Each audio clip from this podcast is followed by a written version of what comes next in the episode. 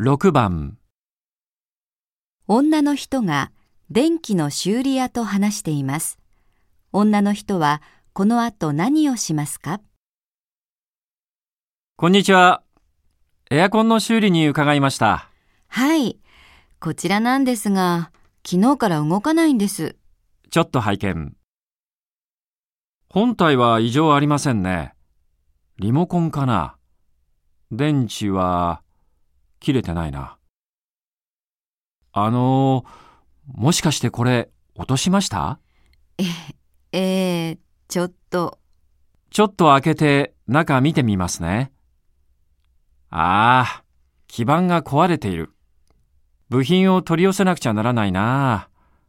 2、3日かかると思います。そうですか。部品が来たらご連絡します。